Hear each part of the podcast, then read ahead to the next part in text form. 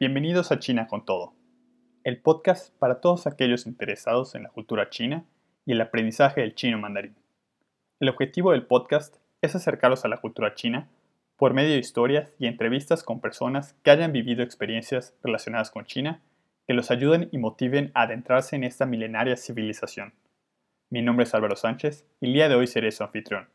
Ana Rosa Cortés estudió la carrera de Comercio Internacional en la Universidad Autónoma de Yucatán Estudió chino mandarín en el Instituto Confucio de la misma universidad y se fue a intercambio a China. Primero un año a la ciudad de Guangzhou y después seis meses en la Universidad de Lenguaje y Cultura de Beijing, en donde estudió un diplomado en negocios impartido en mandarín. Actualmente se desempeña como docente en la Escuela International Language Center en Querétaro.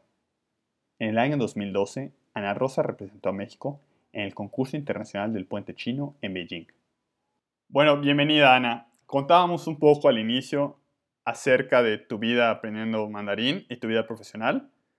Y quiero recalcar que Ana vivió conmigo en el 2010 en la ciudad de China. Entonces su historia es un poco similar. Pero no es igual, Ana. Tú tienes ciertas particularidades. ¿Nos puedes contar igual un, poco en tus palabras cómo fue todo tu aprendizaje del chino antes de llegar al, al puente chino en Beijing? Sí, gracias Álvaro.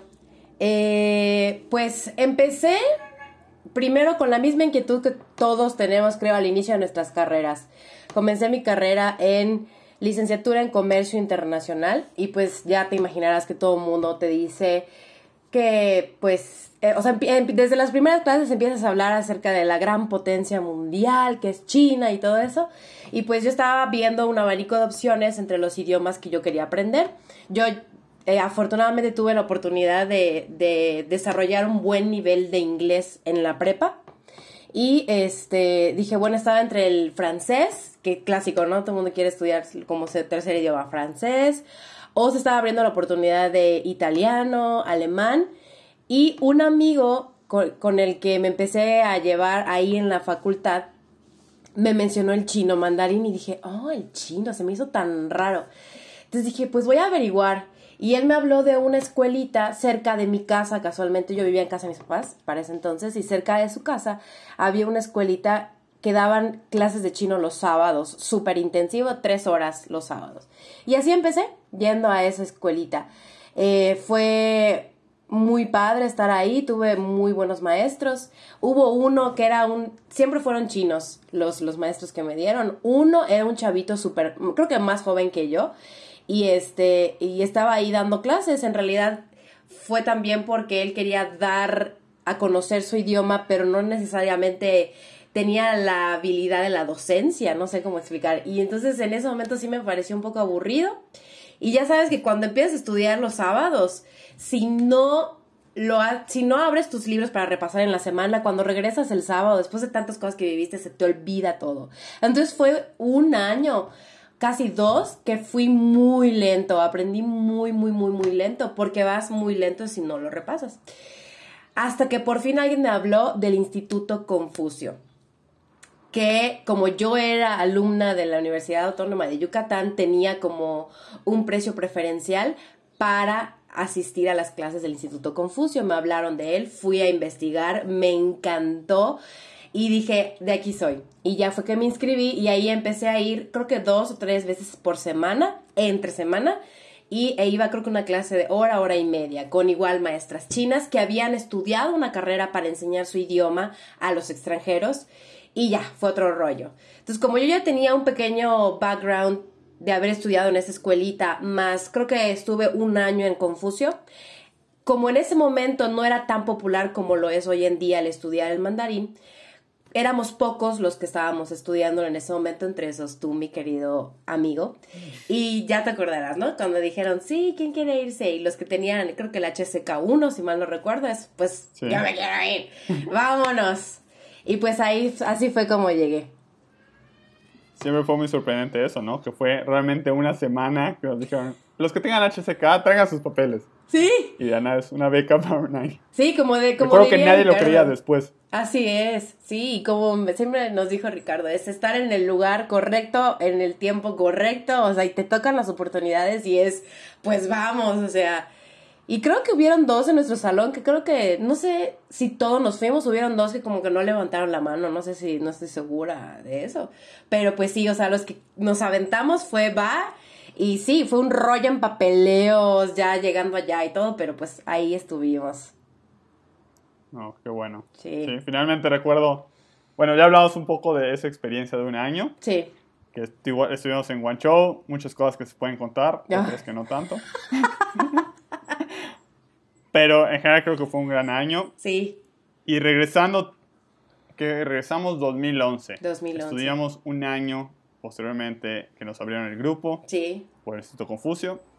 Y hubo un concurso. Un concurso para ver quién iba al puente chino.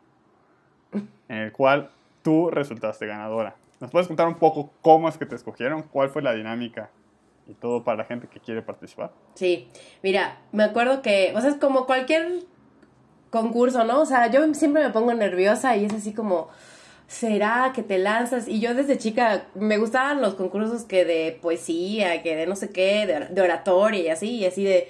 Me animaba a hacerlo, pero yo me pongo demasiado nerviosa, me estreso, pero me gusta aventarme ese tipo de cosas, ¿no? Y las maestras, pues a, a todos los que estábamos estudiando nos animaron mucho a participar, ¿no? Porque mientras más participaran, más oportunidades habían de enviar a alguno de nosotros al concurso. Entonces, bueno, las maestras nos apoyaron a todos, recuerdo, como que, a ver, ¿tú qué puedes hacer? A ver, tú prepara... A todos creo que nos, prepara, nos pidieron preparar un discurso, algo que pudiéramos hacer, y ellas lo iban modificando, lo iban mejorando y así, ¿no? Y ya me acuerdo que, bueno, vamos a inscribirnos, un puente chino, suena interesante. Pues yo dije algo aquí entre nosotros, ¿no? Me acuerdo que me puse súper nerviosa al momento de decir, fue algo súper casual, o sea, fue así de, creo que nos dieron poquito tiempo para prepararlo y las maestras en uno de nuestros salones ahí en el Instituto Confucio nos fueron pidiendo que presentáramos nuestro discurso, ¿no? Y así muy casual y pues ya como que sí lo sentía súper importante, pero a la vez no, porque era así entre nosotros y ya, y dije el discurso y todo. Y algo que me acuerdo mucho es que en los idiomas en los que yo he estudiado, me han reconocido y creo que es una habilidad que tengo, que no sé si tengo el buen oído o la facilidad de la pronunciación. Podré no ser una experta en vocabulario, gramática y todo lo demás, pero la pronunciación es buena. Entonces, pues les gustó la pronunciación de mi chan discurso mal elaborado. Entonces creo que ahí yo vieron, creo que ahí vieron el potencial y dijeron, vamos a agarrarnos de ahí, ¿no? Entonces, me acuerdo que en, esas, en esa selección nos seleccionaron a dos o tres y de esa selección nos ya se concentraron en nosotras para ver, bueno, vamos a... O sea, se fue como en, en las oficinas del Confucio de ahí de Mérida. Nos seleccionaron a tres y ya trabajar sobre nosotras para hacerlo bien y mandarnos a la UNAM que es donde se hace, por, decir, el, concurso oficial en todo México para mandarnos a China. Entonces ya cuando vi que pasé ese filtro dije, wow, pues a ver. Y las maestras se sentaron con nosotras a ayudarnos a hacer nuestro, nuestro discurso. Y a ver, no, no, a ver, pronúncialo. No, esto se pronuncia así. Me acuerdo que, que se grababan, no, mira, este es el acento correcto. Y así, trabajar sobre sobres. Y la segunda parte súper interesante del puente chino es que además de preparar tu discurso, es buscar una habilidad que pueda demostrar tu interés por la cultura china. Muchos escogían, ya sabes, el canto, e-, era muy popular, escoger una canción y cantar en chino. Ajá. Tú eres buena cantando. Sí, la verdad, sí hubiera podido escoger eso, porque dije, bueno, ahí la voy con eso. Pero pues habían tantas opciones de canto que dije, Ah, tienes menos posibilidades, ¿no? Y eh, creo que yo había empezado a tomar, había un, bueno, existe todavía, creo, el día de hoy, un gran maestro de Tai Chi que se llama eh, el, maestro Alfredo, que trabaja conjuntamente con el Confucio para muchas actividades relacionadas al Tai Chi y, y la cultura china, ¿no? Entonces, como que quería yo agarrar, ya sabes, algo diferente. Y me dijeron, me propusieron eso del maestro y dije, ay, pues vas, o sea, Tai Chi estaría padrísimo porque está diferente, porque me gusta. Y igual una de las cosas es que puedo aprender así, le agarro rápido a las cosas cuando sí las estoy aprendiendo. Entonces, el maestro Alfredo se centró conmigo a trabajar, todos los días nos veíamos para enseñarme él una rutina de tai chi, pero pues, o sea, explicarme como un resumen de las bases para poderlo entender y poderlo transmitir. Entonces me acuerdo que mi rutina era con un abanico gigante color rojo que al momento de abrirlo, o sea, una de las técnicas del tai chi o de lo padre de las rutinas y de la que haces es que cuando abres el, el abanico suena, o sea, y es así como, ¡ah! y lo fuerte que lo haces. No sé, me encantó, me encantó. Y me acuerdo que, me, que él, o sea, nos íbamos al Confucio, ahí nos veíamos, y él solito conmigo estaba, no, y haz así, y este es el paso así, y esto tienes que mover aquí, y tienes que abrir más la pierna, y tienes que ser, o sea, es, pareciera que es fácil, pero es bien difícil porque necesitas flexibilidad, fuerza, mucha concentración y aparte estarte memorizando los pasos que siguen de la rutina, ¿no? Y, y, mucho equilibrio, porque hay muchos pasos que son con un pie nada más, sin que tú te caigas, ¿no? Entonces, es, no sé, me encantó, me encantó. Entonces, escogí el tai chi y mi discurso de, mi, ajá, mi discurso de tres minutos. El discurso de tres minutos era una peculiaridad. Era el título de ese, cada año hay eh, un título diferente de los discursos que se van a presentar. Y en ese momento era Wo de Chong Wo que es mi sueño chino. Entonces tenía que tratarse de eso. Entonces todos decían, no, pues mi sueño es ir a China, bla, bla. Pero el mío tenía partes de canción. O sea, decía, eh, es que no me acuerdo muy bien, pero era, yo decía, mi sueño siempre ha sido que mi chino sea tan fluido que yo pueda sonar como una, una persona nativa y que yo pueda comunicarme y expresar bien mis ideas a los chinos y, eh, y, de, alguna, de alguna manera viajar y estar ahí por un tiempo, vivir ahí y adentrarme a la cultura. Y yo decía, me encanta la canción tal y yo cantaba un pedacito de esa canción. Y me acuerdo que me, me, llama mucho la atención la poesía china porque es así como muy, muy graciosa. Y decía una parte de una, de una poesía así chiquitita, pero la poesía en China, al momento de decir tus frases de, de poesía, tienes que ir moviendo la cabeza al ritmo de la, de la, de la entonación que le das a cada palabra. Entonces, yo tenía que hacer esa parte de poesía y siempre cuando veían mis, mis, porque se, se grabó el video y lo publiqué muchas veces en, en mi face y muchos de mis amigos lo vieron. en los links, no te preocupes. Sí, me encantaría hablarlo a ver. Y mis amigos se burlaban de mí porque era, uh, uh, uh, y yo, y yo aparte yo así en el, en, en el escenario, el micrófono muy bonita y moviendo la cabeza en círculos, o sea, era muy gracioso ver eso. Y este, ¿qué más decía? Ah, decía como un refrán muy famoso en chino. Entonces, son cosas que ver a los chinos de, algo peculiar de su cultura que quizás no todos los extranjeros conocen. Fue así como, wow, ¿te sabes esa poesía? Wow, qué canción tan bonita que es una canción antigua, no era una canción moderna en ese momento, ¿no? Una canción antigua muy famosa, ¿no? Y así, entonces fue así como, wow, llamó la atención mucho eso. Y ya luego al final, pues sí me di cuenta que habían algunos errorcillos en algún tono que se me iba que ya al momento de, de, la evaluación final, pues sí, o sea, sí son muy estrictos en la perfección de la pronunciación, ¿no? Pero yo disfruté muchísimo mi, mi, discurso porque estaba muy variado y creo que eso fue mucho lo que me ayudó también. Entonces, eh, bueno, ya sabes, las, nos agarraron, a, nos seleccionaron el primer filtro en el Instituto Confusión Mérida, nos llevaron a la UNAM y llegando a la UNAM, me acuerdo que la competencia estaba cañoncísima, o sea, yo veía, y ahí es cuando empezó a abrirse mi panorama, yo veía alumnos de mi edad o más chicos hablando fluido su mandarín, comunicándose entre ellos así, eh, y yo, wow, o sea, sí se puede, o sea, ¿cuánto, yo, así, ¿cuántos años llevan estudiándolo? Y sí, habían unos que te van como cinco años, cuatro años, ¿no? Pero pues, o sea, ya era cada vez más cercano eso de realmente se puede lograr conseguir hablar ese idioma fluido, ¿no? Y yo sí, pero pues me puse mucho más nerviosa porque de verdad la, la, competencia estaba muy fuerte. Me acuerdo que una de las, de las que compitieron ya de la Ciudad de México, que ya estábamos ahí en el concurso de la UNAM, ¿no? eh, y nos mandaron a representantes de cada Confucio a nivel nacional a la UNAM para participar. O sea, seleccionaron a los mejores de las ciudades, nos llevaron a la UNAM y de la UNAM tenía que salir primer, segundo y tercer lugar. Entonces estábamos ¿Cuántos ahí. participantes más o menos eran? Yo creo Porque no como tantos 20, concursos ¿no? En esa época, ¿no? Sí, no han de ser como de 15 a 20, creo. O sea, no, no muchos. Pero sí estaban muy fuertes. O sea, seleccionaron a los mejores de cada ciudad.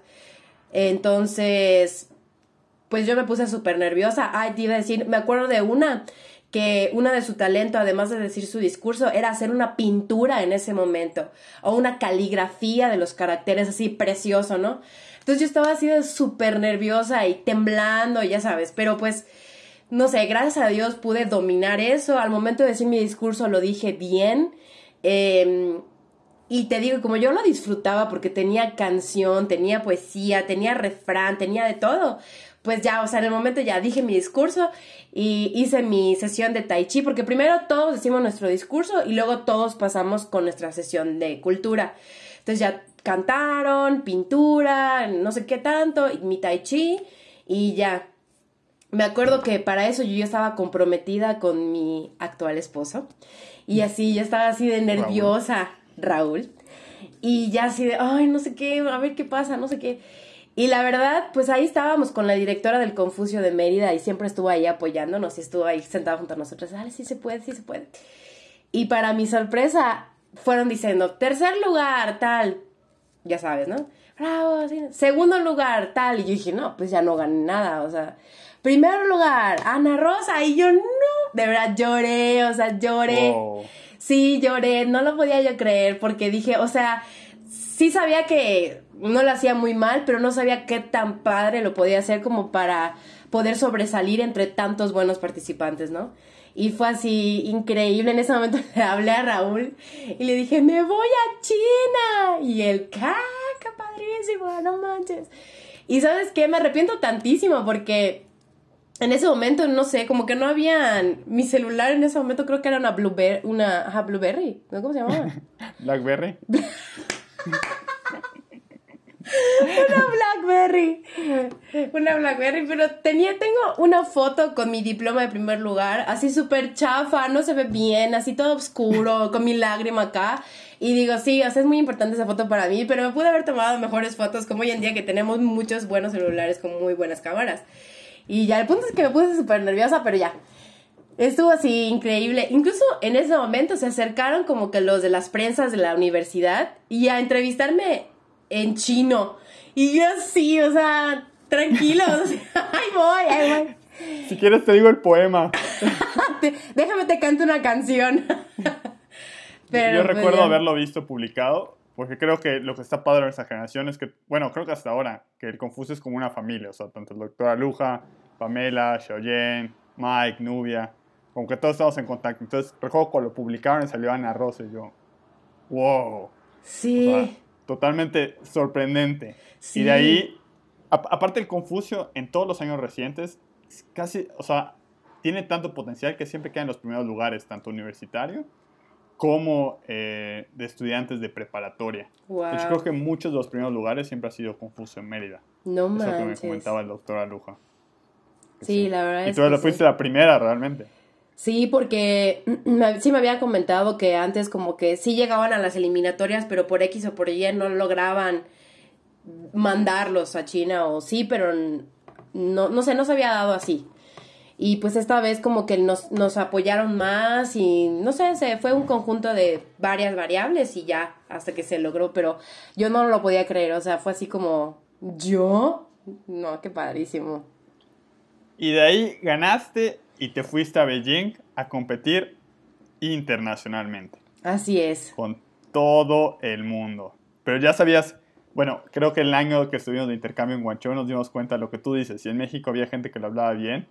De otros países que llevan décadas practicando mandarín, era súper impresionante. Súper impresionante. Y también me acuerdo que habían alumnos que ya habían asistido, era como la segunda vez como en la academia, ¿no? Que hay personas que llevan haciendo el casting toda su vida hasta que por fin lo logran. O sea, hay gente que lleva varios años intentando, intentando, que ya le sabe a la dinámica del concurso. Entonces, de alguna manera pueden sobresalir también porque ya le sabes a qué es lo que a la gente le gusta, ¿no? Y yo iba pues así, una chavilla, ay, no sé, no, no sabía ni qué esperar, ¿no? Mi sorpresa fue que cuando llegamos fue así, cámaras, eh, o sea, era como un reality show. Era cámaras 24/7 casi casi. Y éramos como superestrellas, o sea, éramos artistas en ese momento. Entonces ahí lo, lo que, la dinámica que tú le debes de agarrar es, voy a sobresalir, ¿no? Voy a ser quien soy, voy a demostrar de dónde vengo, mis culturas, mi carisma, me relaciono con la gente, porque vas con el plan de ganar. Y yo la verdad iba como, no sé, o sea, wow, que gané y voy a decir bien mi discurso enfocada en eso, ¿no? Pero es un conjunto de muchas cosas. O sea, me acuerdo que habían concursantes italianos que, uno en específico que aparte se, era músico. Entonces le gustaba mucho llamar la atención, o sea, íbamos a un restaurante y se sentó en el piano a tocar una canción en chino y pues las cámaras ahí, ya sabes, viéndolo. Y, y, pues las chavas así bailando hacia alrededor. O sea, el chiste era hacer como bulla, ¿no? Para que tú pudieras ser notado entre todos los, los concursantes. Y como dices, habían de todas partes del mundo. Me acuerdo que una, creo que la que ganó era de Madagascar. Y sí, o sea, una chavita era más chica que yo y se llevó con todo mundo, o sea, se, se, acercaba con todos a saludarlos, a conocerlos, te preguntaba de tu cultura, de, de tu país y todo, y entonces como que ves la actitud con la que van todos, ¿no? Y yo así como que medio me daba pena. Y luego como veía que muchos se llevaban con, o sea, como algunos no sabían ni siquiera el inglés, el chino era en ese entonces la forma en la que se relacionaban unos con otros.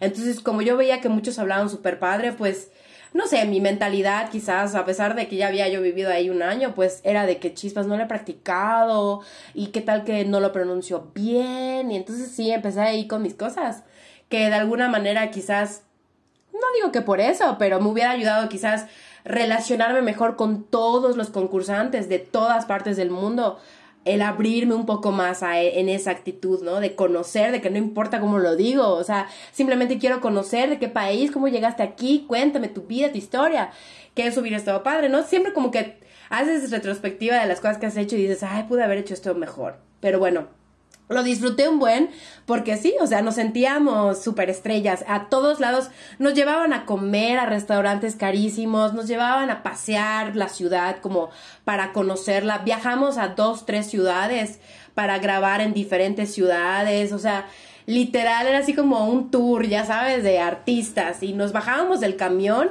y estaban las cámaras esperándonos. Entonces tú saludabas y así, ya sabes. Nos llevaban a la muralla, a la muralla china y pues ahí nos tomaban fotos mientras hacíamos para payasadas. O sea, entonces le agarras esa onda de, de soy cool. y pues ya, o sea. ¿Y qué es lo que más te gustó de toda esa experiencia?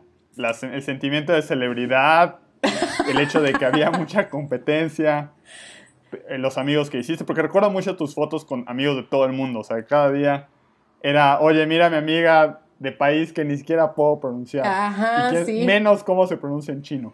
Exacto. Pero siempre estás ahí muy feliz y en distintas partes. ¿Qué, ¿Qué, fue lo que más te gustó en general?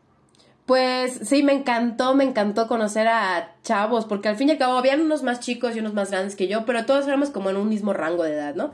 Y estábamos como en la misma etapa en nuestras vidas, que todos queríamos comernos China, ya sabes, todos estábamos ahí porque nos gustaba, teníamos como que eso en común, que nos encantaba y de alguna manera nos apasionaba la cultura china, queríamos conocer más, queríamos eh, demostrar que conocíamos, que nos gustaba y pues también todos van con, con esa... Sí habían unos que otros que llegan así como con la actitud de yo voy a ganar y no tengo que socializar con nadie porque voy a ganar, ¿no? Y estaban destinados a eso. Y habían otros que llegaban con una actitud de relajo, o sea, desde el primer momento nos adoptó el italiano que te platico que era músico, nos dijo, vengan amigas, porque me fui con otra mexicana, vengan amigas, ustedes, y así nos llevaba con todos y vamos a conocer juntos y así, o sea, esa, e, el, el, sí, la verdad, sí, como dices, ese, ese sentimiento de celebridad me encantó. Que yo es un sueño frustrado, no así de cámaras, yo, yeah. Y también el que todos llegamos de todas partes del mundo y todos nos podíamos conocer. O sea, en ese momento se hicieron muchos amigos que jamás en la vida se hubieran topado, ¿no? O sea, es como... E, eso estuvo padrísimo, la dinámica y la diferencia de culturas. Me acuerdo que había un salón en Hanban que es la oficina de nacional oficial del lenguaje del lenguaje mandarín para el mundo, ¿no? Entonces ahí estaban todas nuestras banderas así en una pared, todas nuestras banderas y todos corrimos cuando entramos, nos dijeron, "Agarren tu bandera." Y todos corrimos, corrimos, corrimos y esa sensación de encontrar mi bandera y de ser yo la que representaba a mi país, o sea, en una podrías decir una insignificancia, ¿no? En un en un concurso meramente de comedia, por así decirlo, porque sé, luego entendí que para los chinos era como un reality show comedia, ¿no? El ver a extranjeros hablar, intentar hablarlo, a veces mal hablarlo y hacer payasadas para sobresalir es como, ¡ah, qué padre! ¿No? Así como, vean a los extranjeros hacer payasadas, ¿no?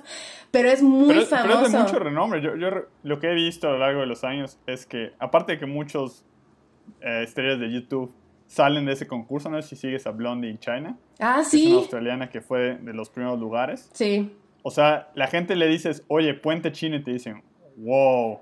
Es que es muy yo le he dicho, ah, sí, un, concurso donde no quedé de puente chino, y me dicen, wow, tuviste la oportunidad. Y como digo que, te, que tengo una amiga que fue, me dicen, es una celebridad.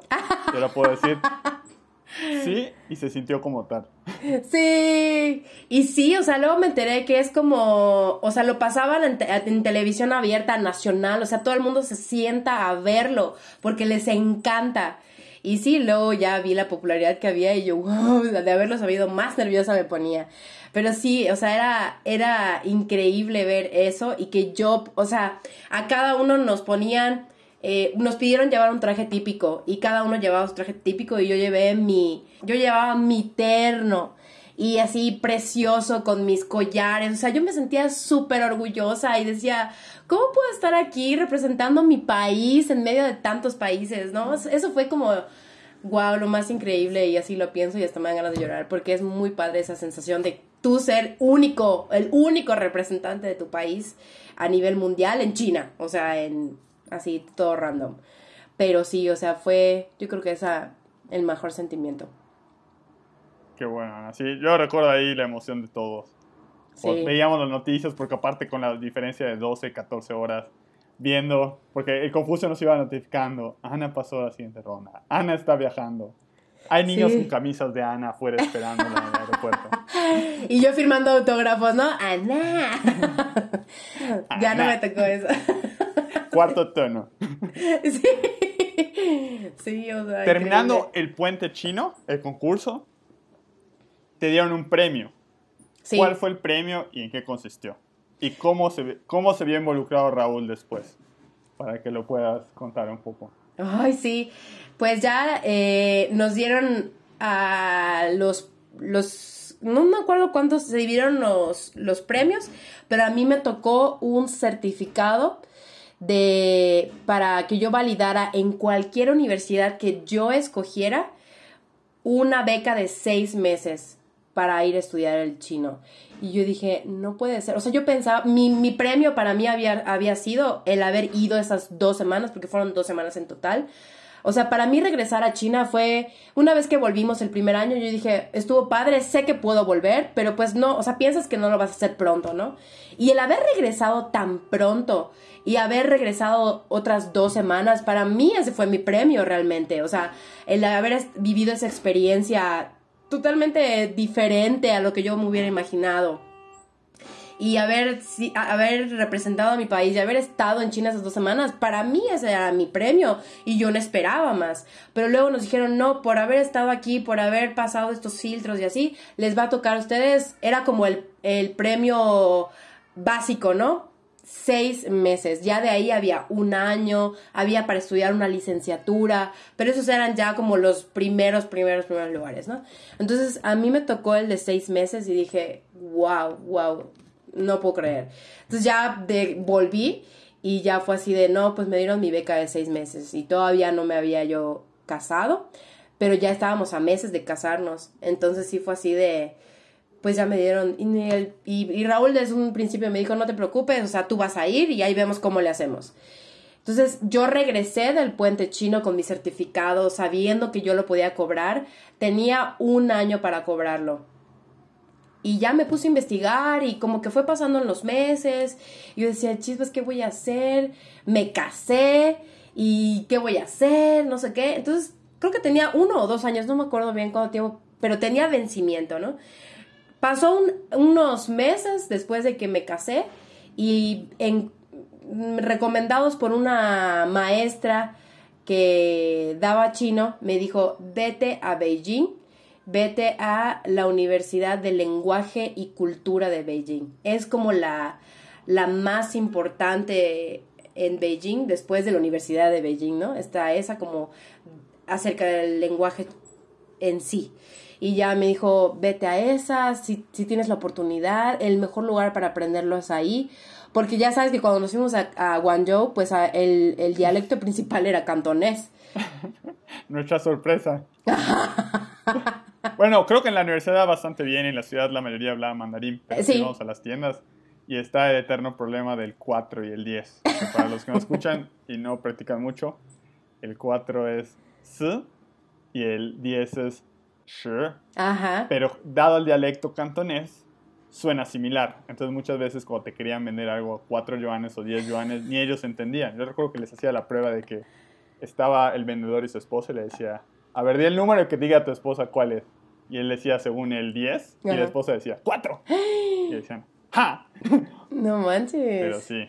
Pero creo que en general estuvo bastante bien la universidad, pero definitivamente estar en el norte, que es el, el mandarín que escuchamos en los libros con el ar, ar, ar, Ajá, exacto.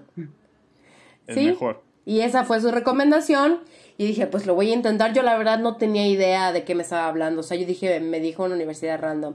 Luego me vi, me, me fui enterando, ¿no? De, de la importancia de esta universidad, que sí tiene bastante prestigio. Y pues dije, no, pues voy a aprovechar. Entonces, pues mandé mi solicitud. Ya ni me acuerdo qué tantos rollos tenía yo que hacer. Lo hice y me aceptaron. Y fue así de, Raúl, me aceptaron. Y él, pues no puedes desperdiciar esa oportunidad. Y recién casada, teníamos creo que seis meses de casados, me fui. Me fui seis meses a Beijing. Y eso fue incredible también. Pero igual Raúl te visitó al final, ¿no? siempre el plan, siempre el plan fue, bueno, pues aprovechando que vas a estar ahí, pues yo voy a verte. Y como dijimos, no vamos a aguantar seis meses separados, pues ve a los tres, cuatro meses. Creo que eran como las vacaciones de diciembre, por ahí, no me acuerdo. Entonces me dijo, no, yo voy a ir. Y ya, entonces, pero el tiempo pasaba y no sacaba su boleto y no sabía, hasta que por fin sí lo logró, sí sacó su boleto y sí me fue a ver. Y fuimos a, estuvimos ahí en Beijing y fuimos a Shanghai y después fuimos a Filipinas. Entonces sí pudimos viajar por allá, gracias a Dios, estuvimos juntos. Y sí se regresó y fue así, eterno llanto, ya sabes, ¿no? De, ¿por qué te vas? Y solo eran seis meses. O sea, yo sabía que yo iba a regresar terminados los seis meses, ¿no? Pero fue así de, no, mi esposo se fue.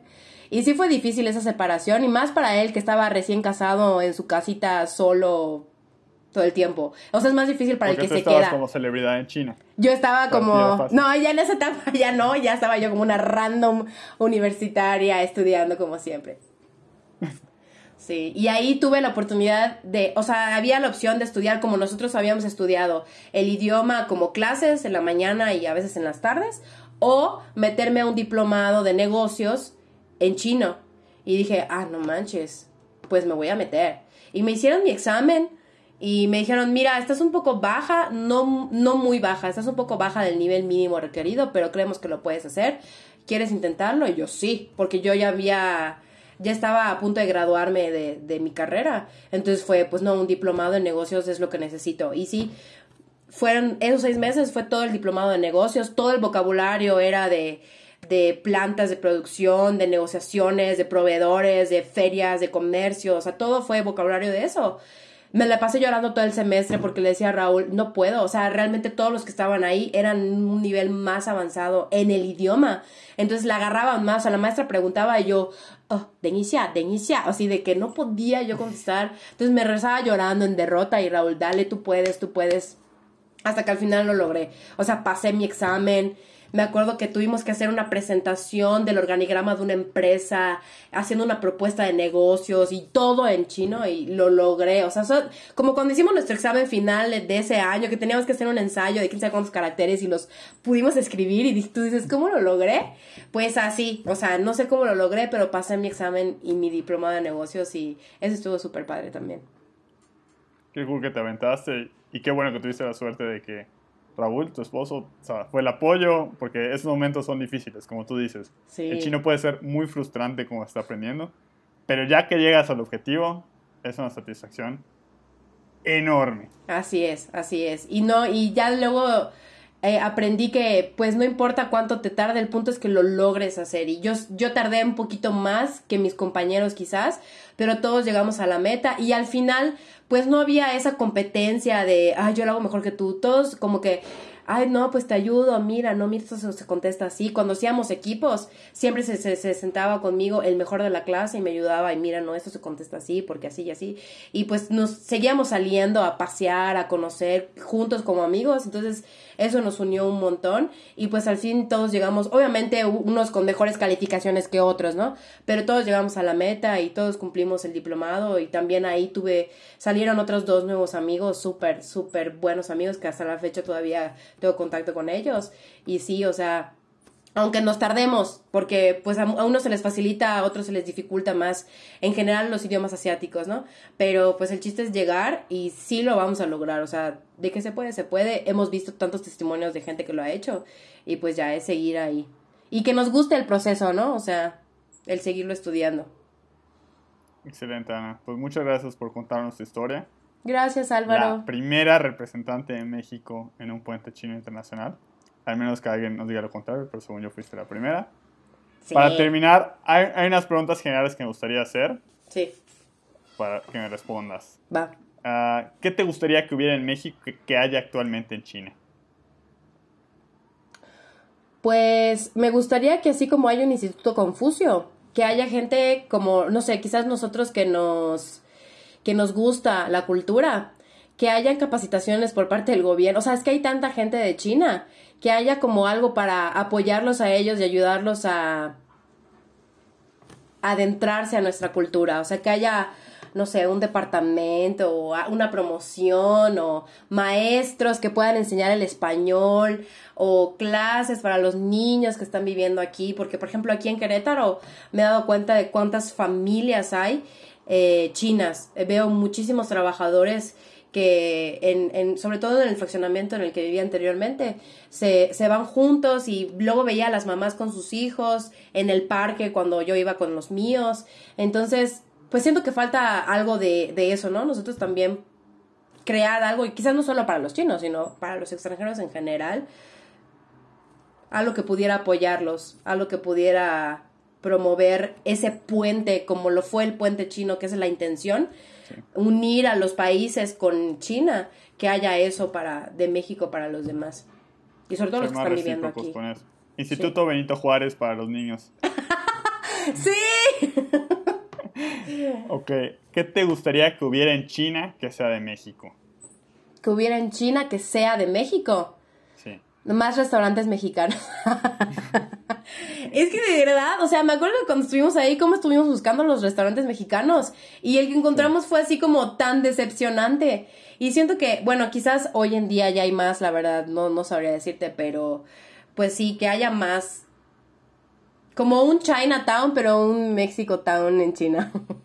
Bueno, hay que ver que ha progresado mucho. No sé si has escuchado que ahorita en KFC está el famoso burrito mexicano. ¡No manches! Sí. Y, lo venden en todas partes. Y obviamente llegan los mexicanos y dicen, esto no es... Eso no es burrito. Ajá, sí. Ok. ¿Cuál fue tu comida favorita en China? ¿Cuál es tu comida china favorita? Siempre voy a amar y siempre voy a extrañar la berenjena frita. Me encantaba la chao Es así, la busco en los restaurantes chinos en los que he ido, busco la berenjena frita y no la he probado tal cual yo recuerdo en mi paladar como la comíamos en Xiaobeimen con Jasmine. Siempre fue Jasmine la que me acompañó.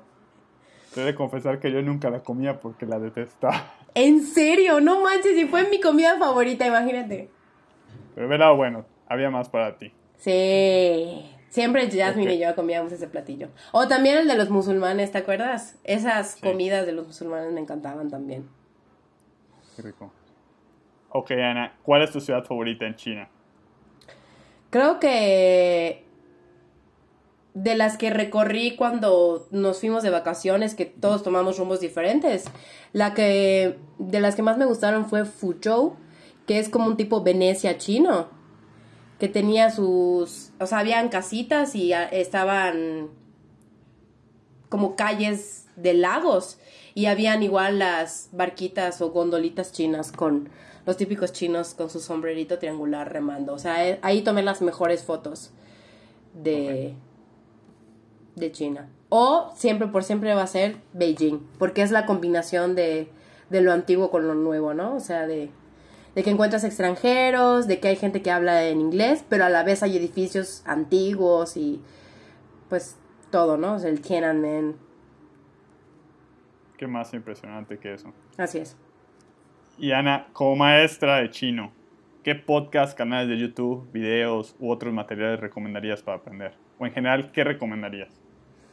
Pues yo recomendaría eh, ver dramas chinos, ver películas chinas, me ha encantado ver que en Netflix hay películas chinas, hay series chinas también. Eh, ¿Hay o de Taiwán. particular que recomiendas? Hay, hay una que me encanta que se llama Un hermoso amor. Ah. Esa está en Netflix. Esa me fascina. O hay una aplicación que se llama Vicky. Vicky con B chica que igual tiene dramas asiáticos. Los más populares son los coreanos, pero yo los que busco, o sea, sí me encanta y las, las temáticas o las tramas de las series coreanas son como más interesantes, pero me encanta ver a mí las series chinas por el hecho del practicar, ¿no? O sea, simplemente por el audio. Entonces, eh, me acabo de terminar una que se llama La hermosa Li Hui-chen y que es como un tipo Betty la Fea que empieza una chava feita, pero sabes que es bonita, solo que le pusieron maquillaje feo y al final termina siendo bonita. y este, y o sea, yo recomiendo mucho ver dramas y películas chinas, o sea, todo el tiempo, todo el tiempo. Esta es aplicación de Vicky, ahora en Netflix hay. Y en YouTube, eh, pues realmente yo sigo a todos los que me van saliendo recomendados de extranjeros de cómo aprendí mi chino. Y pues es padre siempre leer y escuchar los tips de que le ha funcionado a los que ya lo hablan súper bien y que han estudiado ahí. Y pues hay un buen, o sea, hay una chava que acabo de encontrar de Estados Unidos que se dedica a cantar canciones antiguas, pero muy famosas chinas y cantonesas. Y como ella se dedica a pronunciar y así canta y le encanta cantar. Sí. ¿Te acuerdas del nombre de la persona? Si no, se llama Xiaolien. Sí, se llama, ella se llama Xiaolien pero su nombre en YouTube está escrito como JJ. Ah, ok, ok. Y sí, luego les paso el link porque quizás solo con JJ no la van a encontrar. Y sí, ella me gusta mucho. Ay, y también hay muchas ah. maestras, hay muchas maestras chinas que viven en el extranjero, que se dedican a hacer este mini videos para, bueno, cómo se utilizan la d, d, d, o sea, la diferencia entre las tres d o cómo pronunciar bien, o cómo... Hace poco vi una que hablaba de que todos aprendemos en los libros de texto decir ni hao, zaijian, y que ahora nadie pregunta ni hao ma, o sea, es nunca nadie, solo porque lo ponen en el libro de texto, pero realmente no se usa en el día a día, ¿no? Entonces te dice, la forma correcta de saludar es, hey, ni yang, y así, ¿no? Entonces, esos están padrísimos, buscar maestras chinas que también les puedo pasar el link de una que me encanta. Cualquiera me los pasa y yo lo pongo en las notas. Sale. Muchas gracias, Ana. Gracias por contarnos tu experiencia. Gracias, Álvaro. Contacten a Ana. Realmente dejamos igual sus redes sociales, estorquenla, pregúntenle cosas. Porque finalmente creo que es lo padre, o sea, contactarnos, porque creo que es un mundo muy pequeño y amable, donde sí. todos estamos preguntándonos, oye, ¿cómo se hace? ¿Qué puedo hacer? Y tener la experiencia de otros es lo que ayuda. Porque como Así tú bien es. dices, nunca sabes qué va a sumar. Así es, ah, todo suma. Así es. Excelente. Pues muchas gracias, Ana. Y gracias a todos por escucharnos. Zaijian. Zaijian.